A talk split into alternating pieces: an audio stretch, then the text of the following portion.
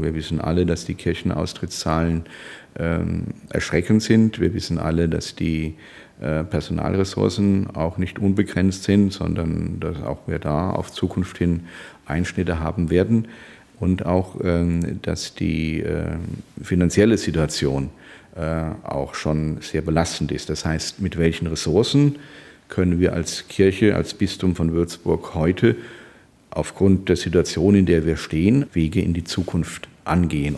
Der Leiter des Seelsorgereferates Albin Krämer macht eine nüchterne Bestandsaufnahme.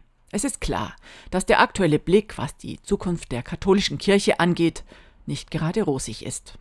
Aber nur zu jammern, dass früher alles besser war, hilft auch nicht weiter.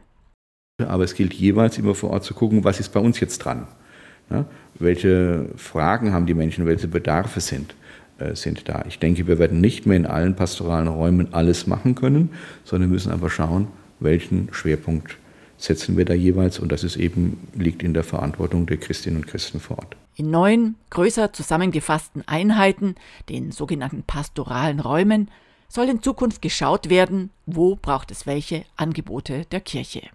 Ein neu ausgedachtes Motto für die Diözese Würzburg soll die Kreativität anregen. Bis jetzt gab es immer Bistum Würzburg Kirche für die Menschen, so als Catchphrase, als Leitsatz. Ähm, den haben wir jetzt verändert, sondern Bistum Würzburg Christsein unter den Menschen. Das ist so eine neue Selbstvergewisserung und auch eine neue Standortbestimmung, dass wir als Christinnen und Christen mitten in dieser Welt leben äh, und ja, so als Salz der Erde und Licht der Welt auch mit anderen Menschen unterwegs sein wollen, miteinander den Lebensraum gestalten. Die Sozialraumorientierung ist ja auch ein, eine wichtige Perspektive äh, so für uns. Also kein Rückzug einer immer kleiner werdenden Schar von Kirchentreuen, sondern offen sein für das, wo sich vor Ort Menschen begegnen. Ob nun in der Pfarrbücherei, dem Kindergarten oder Sportverein. Die Verantwortlichen in der Diözesanleitung sind sich bewusst, dass Kirche zwar die konkreten Arbeiten in ihren Gemeinden vor Ort im Blick haben muss, aber auch die Angebote, die auf andere Weise wichtige Seelsorge leisten. Und natürlich auch als Bistum, welche Unterstützungssysteme äh, halten wir bereit?